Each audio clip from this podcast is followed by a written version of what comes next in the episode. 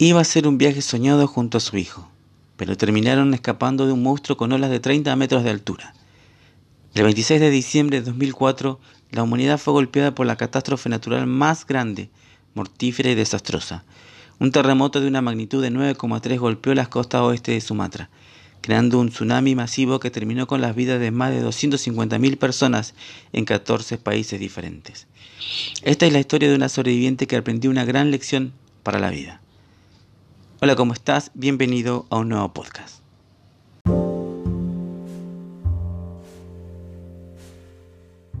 Claudia Tangarife Castillo es colombiana, exitosa empresaria que en ese entonces tenía 46 años. Solo quería pasar unos días de vacaciones con su hijo. 23 de diciembre de 2004, cuando postergaron el plan de Camboya para ir a Pitpi, no tenían lancha, hotel, pero Daniel, el mayor de 25 años, la convenció de ir a Mungalú. Ellos tenían una mochila gigante, tipo de mochileros, porque todo estaba regalado y habían comprado un montón de cosas para regalar. El día del tsunami, Claudia estaba tratando de hacer entrar más cosas dentro de la mochila y su hijo en el baño lavándose los dientes, cuando sintió algo raro en el cuerpo, una vibración. De golpe empieza a venir un ruido, un rugido como de King Kong, pero terrorífico, como de 100 King Kong al mismo tiempo, dice Claudia. La tierra se movía, me asomé al balconcito y miré el mar. Se había ido todavía más atrás, y allá a lo lejos se estaba levantando una pared de agua, oscura, negra y altísima. Subió, subió, subió y de pronto empezó a venir a toda velocidad hacia nosotros.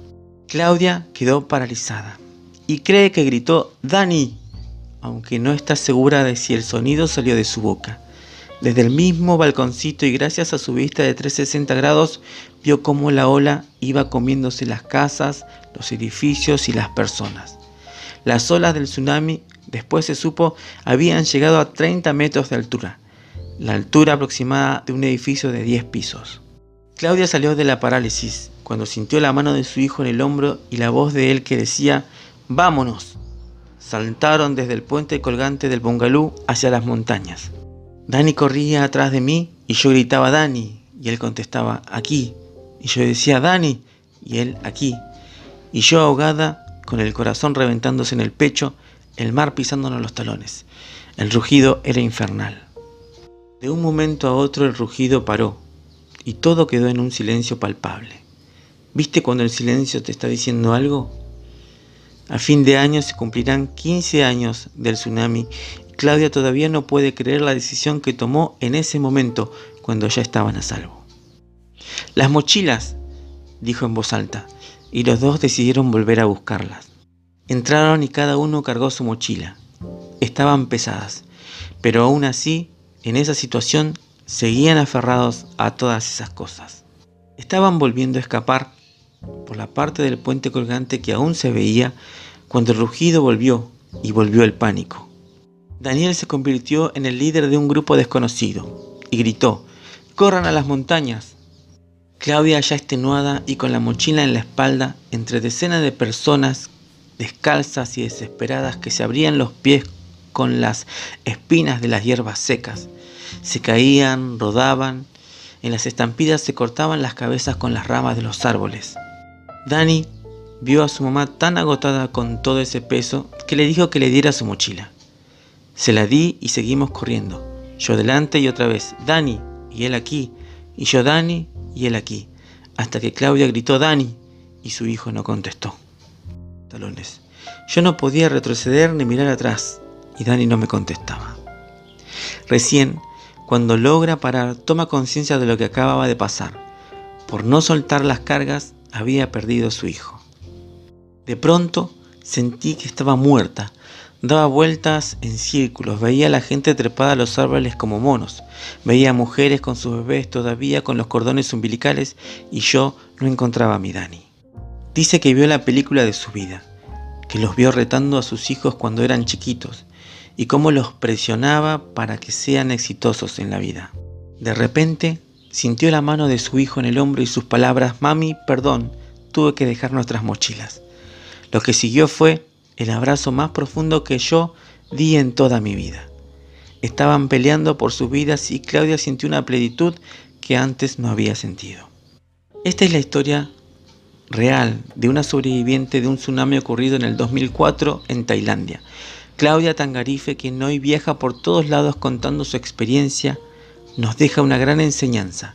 Saber soltar y dejar las cosas vanas de la vida y aferrarnos a lo importante.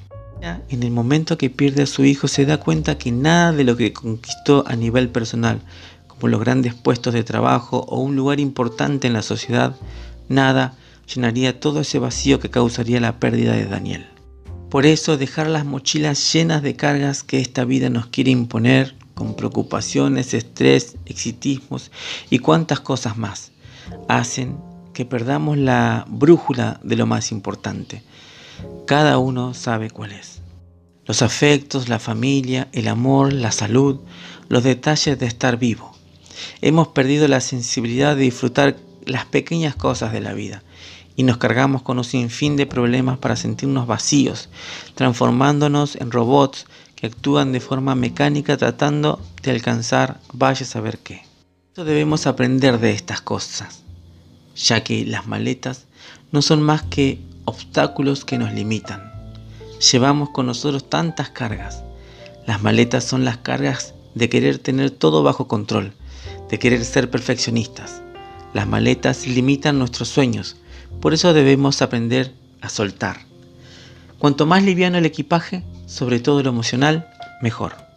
Poder abandonar todo aquello que nos pesa para poder seguir escalando y avanzar en la vida, aferrarnos más día a día a lo que amamos, nos permitirá abrir los ojos y contemplar lo hermoso que tenemos a nuestro alrededor y volar en este viaje con menos carga, pero sabiendo que vamos a un destino seguro que es lo más importante y con lo único que debemos llevar, lo que de verdad vale la pena. Ferres a lo pasajero de este mundo te ofrece. Vuelve a mirar aquello que siempre estuvo ahí y nunca te dejó. Encuentra otra vez tu rumbo. No vuelvas por las mochilas. Aférrate a lo que amas y es lo más importante. Esperemos que no necesitemos un tsunami para aprender a valorar los regalos que Dios nos dio. No vuelvas por las mochilas. No mires atrás. Suelta las cargas y sigue avanzando.